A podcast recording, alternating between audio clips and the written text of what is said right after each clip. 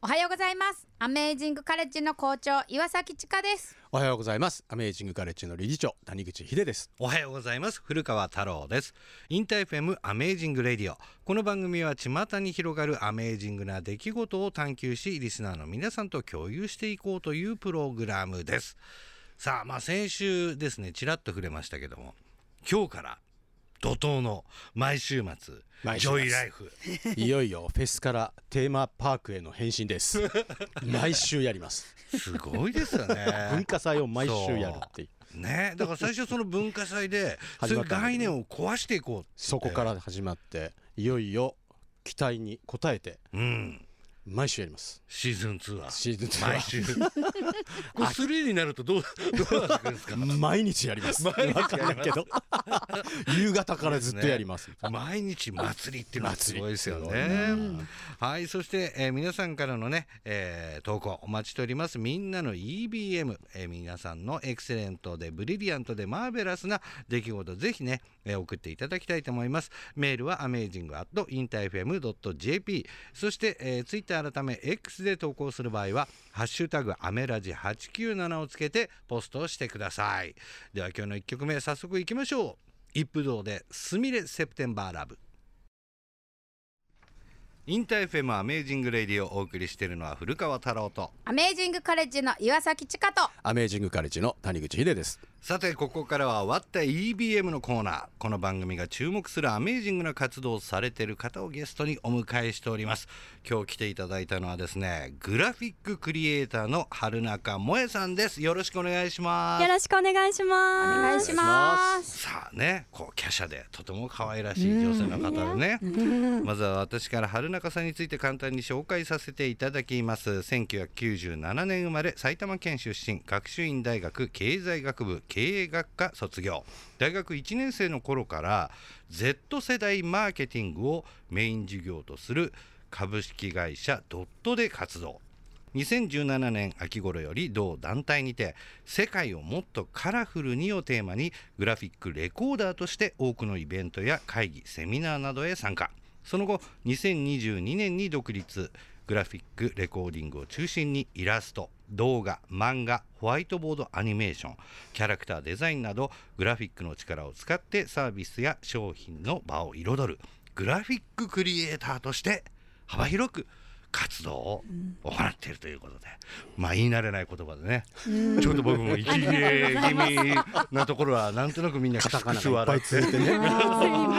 ね、気づいてるとは思うんですが。そんなグラフィッククリエイターの春中萌えさんですがそもそもグラフィックレコーディングというのがどういうものなのかなんか知ったかぶりして言いましたけどどういうものなのかちょっと春中さんから教えていただければと思うんですが。ありがとうございます。とグラフィックレコーディング、通称グラレコってこう略されたりもするんですけど、うん。やっぱりまだ知らない人が多くて、グラコロとかドラレコとか、いやいやなんか見透かされたようになんか、だいぶ違そうね。い多いんですけど、うん。グラフィックでレコーディング、記録をするっていうものなんですね。つまりと会議とか講演とかイベントとかで、うん。その場でリアルタイムに内容をこうグラフィックに手書きしていくんです。というのがグラレコです。この構成はどうなってるかこの、うんこの状況がどうかみたいのがどんどんどんどんこうね。まあだからちかちゃんがやってるうん。黒板に書くのと同じような、うん板書文字にねも含めて、うん。文字も絵もねそう含めてどんどんどんどんこうなんていうのマインドマップみたいな感じ？こう広,、うん。広がっていくよね、絵とかも入っていそうきイラストもそっくりなの。またしかも、ねすごい。似顔絵とか。似顔絵とか。講演する人の似食べ物とかもすごい綺麗に描いてるし。へそう。だからパッてその1枚を見たら、今その人が何を喋っててどんな人なのかみたいなのが本当に1枚の絵で全部わかるよねそうですね。一枚にまとめるっていうのがグラレコのいいところだと思います。そうか。確かに。なんかその文字になってるものをこれどんな人が喋ってるかどうかで多分受け取り方ってちょっと違いますよね。あそうですね。なんでその人の言葉の雰囲気とかその場の熱感みたいなものも含めてこう一枚のグラフィックにギュッと閉じ込めようみたいなことを考えてやってます。すごい板書のバージョンアップって感じですね。ああね、本当に板書するときには発表した子供たちの名前とかは書くけどさすがに似顔絵は描けへんかなって。そこは。そうか、うん。でもそんな中でなんとなくこのグラレコの話は分かったんですけど、ここがやっぱ一番いいところかなっていうのは今の話でもちょっと出てきちゃったかもしれないんですけどどんなところだと？思ってますか？そうですね。グラレコのいいところが3つあると思ってます。で1個目が1枚に分かりやすくまとまるところ、うん。うん。で、まあ、2個目がその後すぐに誰かにシェアできるところ。なんですけど私が一番大事にしてるのは3つ目でコミュニケーションが良くなることです、あーへそっか。言葉だったら消えちゃうからね。そうですね。聞いた人もそれで終わりだけど形に残って、うん。あと会議とかもうん。こう楽しく絵にその場でしていくことによって皆さんの発想力が生まれたり仲良くなれたりする効果があると思ってます。なるほど、そうか、話し合いがよりよく進むっていうようなグラレコがあることによってっていうそうですね。なんか普段こううん。議論してる時ってうん。人対人になりがちだと思うんですよ。うん。あいつが何言った？俺はこう思う。でももそれよりもこうグラレコで物理的に同じ方向を見見ながら話すことによって誰が言ったとかじゃなくてうん。これが素うん。敵この意見が素敵とかうん。これをみんなでやっていこうとかっていうことをうん。色とか絵を使って可視化できるっていうのがいいところかなと思ってます。めっちゃその今言った意図全く同じ意図で板書今アメカレの振り返りでもやってるんですよ。ですか。で書いてるとみんなそっちの方向くからうんうんうんね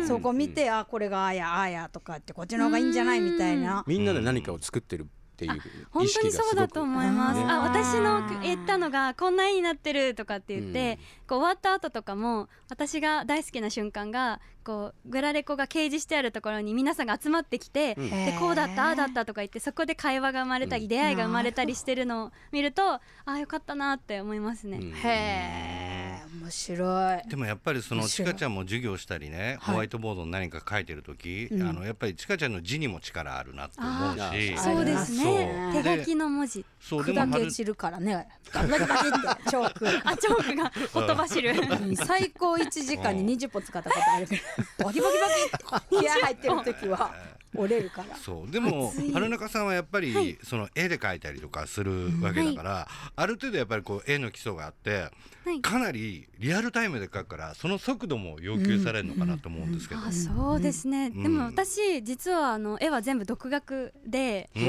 ん。もうそれよりもグラレコは絵と同じかそれ以上にうん。その場でこう聞いて理解して何が本質かっていうところをアイコンみたいな感じでシンプルに落とし込んでいくっていうのがあのミソなのかなとうん。す思ってます。ごい。なんでちかさんは一番こう、うん。グラレコの才能が本当ですか？ある方です。うん。うわ間違いない。でもグラレコは具体的にちかちゃんはチョークだったりとかね、うん。あのホワイトボードだったらペンを使うと思うけどどんなものを使って書くんですか？あ今はもっぱらもう iPad と Apple Pencil へー。なんですよ。うんうんうんを使ってモニターに映したりなんかプロジェクターに映したりしながら書いてます。でもコロナ前はほとんど全部模造紙とこう水性のペン、マッキーみたいので書いてました。プロッキー書いてましたね。そう時代だね。ちかちゃんね。い。やたでもねそっか。私も授業見ながら、はい。指導助言とか行く時にはうんうん。iPad で、ああのそうなんです iPad にか i ペンシルうん。で書いて写真撮ったのをすぐ入れてとかやってるんですよ。でそもうなんですね。もう自分でも後で解読しな読まれへんぐらいの字になっちゃういやいやいやいやいや。だからそれ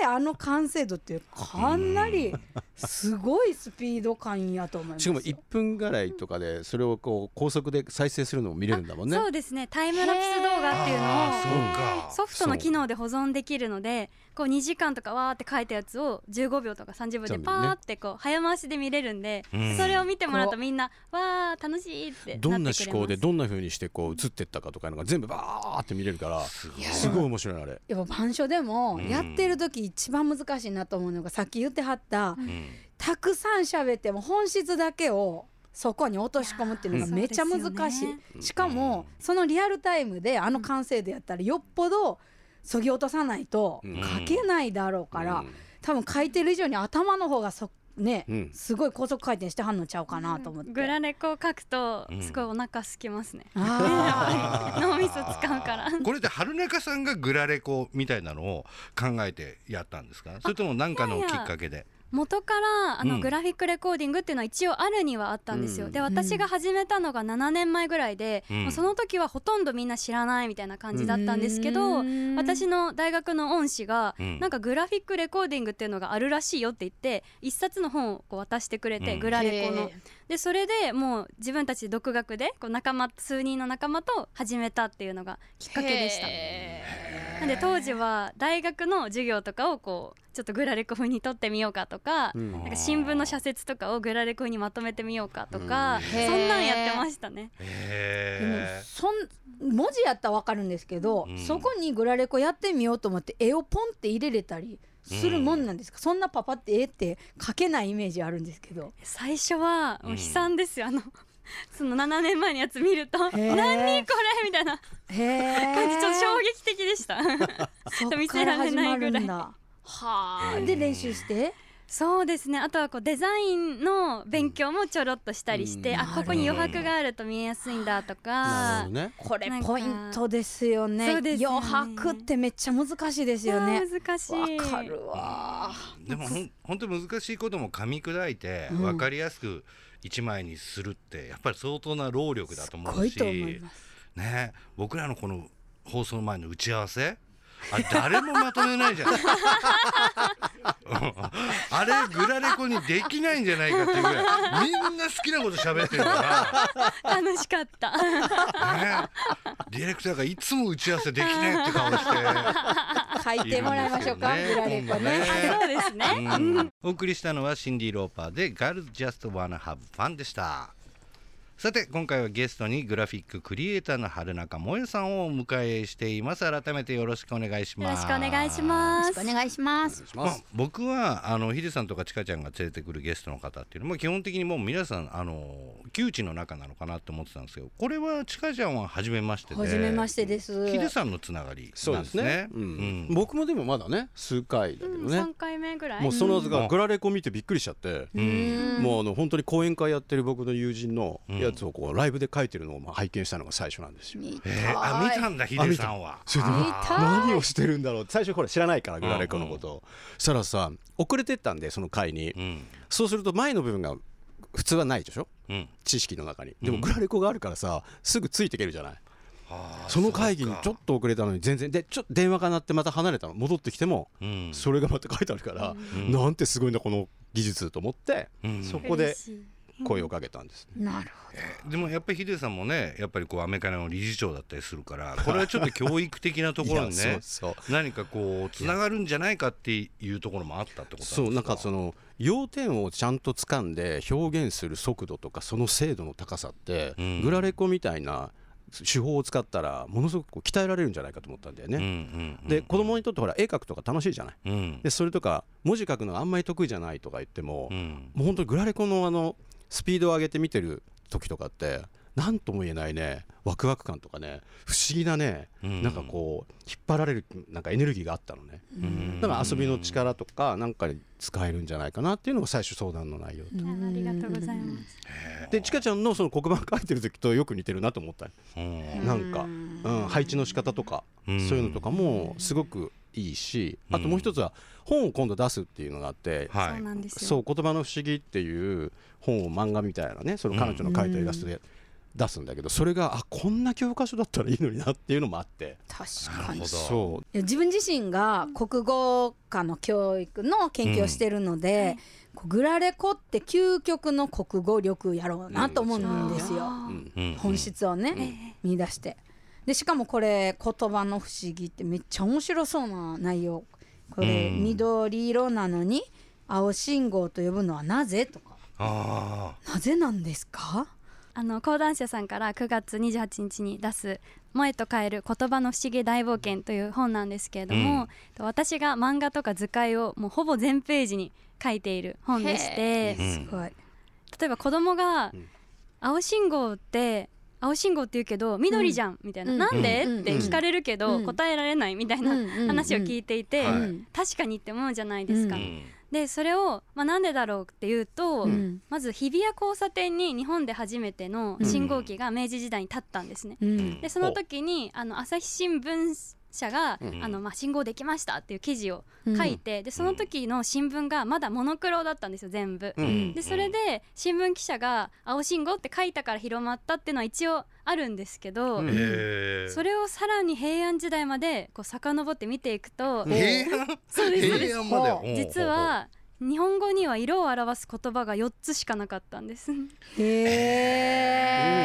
え、白黒赤青しかなかったんですよ。へ緑がないいんです。で、うん。赤も今のこの血の赤じゃなくて、明るいっていうのの語源なんでなんかはっきりした色全般を表してたりとか、青に今の緑がこう含まれてたりとか。っていうのがあって。で緑ができた時も最初はその若葉を表す言葉だったので、うん。あのみずみずしいっていう意味があるので緑語うん。は赤ちゃんを表す言葉とかはやっぱ生まれたてのみずみずしい、うん。あのお子さんっていう意味だったりとか、緑の黒髪っていうとこう艶やかな黒髪のことを示すっていうのは緑じゃなくて、うん。その緑じゃなくて、うん。今言う艶やかなみたいな意味がある。っていうことだったらしくてでもそういうのを知ると、うん。世界が広がりません？日常生活。なんか面白くな50るを超えて広がりましたよ。今ね面白い。え私ね、はい。自分が授業をやるときに、うん。まあ、板書ってもちろん授業だから構想を練るときに、うんだいたいその授業やるまでに34回は書いて消して書いて消して練ったりするんですよ。でしかも誰がこんなことも自分で楽器持ってたらね誰々こんなん言うやろなこんなん言うやろなって予想して書くけれども実際はどうか分かんないけど、うん。とりあえずもう黒板のまあここから書き始めてでうん誰が意見言ったらこっちが左側に書いて右側に書いてでもこれは上下に書いて、うん。最終的にこうまとめ上がったらみんな1時間で何の授業やったか分かるよなっていうのを作るためにそうなんですよ、うん練って練って。でまあ当日実際にね子どもたちが言った意見によって多少変わってもはい。大きいこう配置っていうのかな？っっていうのは変わんないていうのを練ったりするんですけど、はいグラレコって一発勝負じゃないですか。そうですねどこから書き始めはんのかなと思って。えーでも講演会とかだったらこう聞ける範囲でなんかその方がどういうお話するのかみたいなことを聞いておいたりとか、うん。こう前提知識みたいのは入れてはおくんですけど、うん。やっぱり当日全然時間オーバーしたとかなんかこっちの話盛り上がっちゃったとかあるので、ん。もう大体もう時間でスペースで区切ってある程度はやりつつも、うんまあその場その場で変えつつなんですけど、うん。会議とかは一番困りますね。やっぱり みんなが好き勝手に言うから、そうね。同時に喋ったりすでもデジタルがそれだと便、超便利です。あの紙に書くやつじゃなくて、うん。今 iPad にこうデジタルで書いてるので、うん。そうするとあの縮小したりちょっと移動したりができるんで。確かでその過程を見るのも面白いっていうふうに言ってくださる方もいたり、めっちゃもう黒板書いてる時に、はい。ちょっとの隙間でここまとめかけるかなと思ってもうちょっとちっちゃく書いとけばよかったとかでもやっぱり消すっていうのは自分にとってはタブーやからいっぺん書いてもこうだ。から板書ってやったら字を間違いとかは別やけど、はい。消しちゃいけないっていう鉄則が自分の中ではあったからそうなんですよもう最初の時にどんな隙間でもそこにうん。出来上がるように入れて仕上げるみたいなのやーアーからトですね。まさに。いやでもこう縮小とかいいですねデジタル、なんかちょっとぜひデジタル。iPad でもね。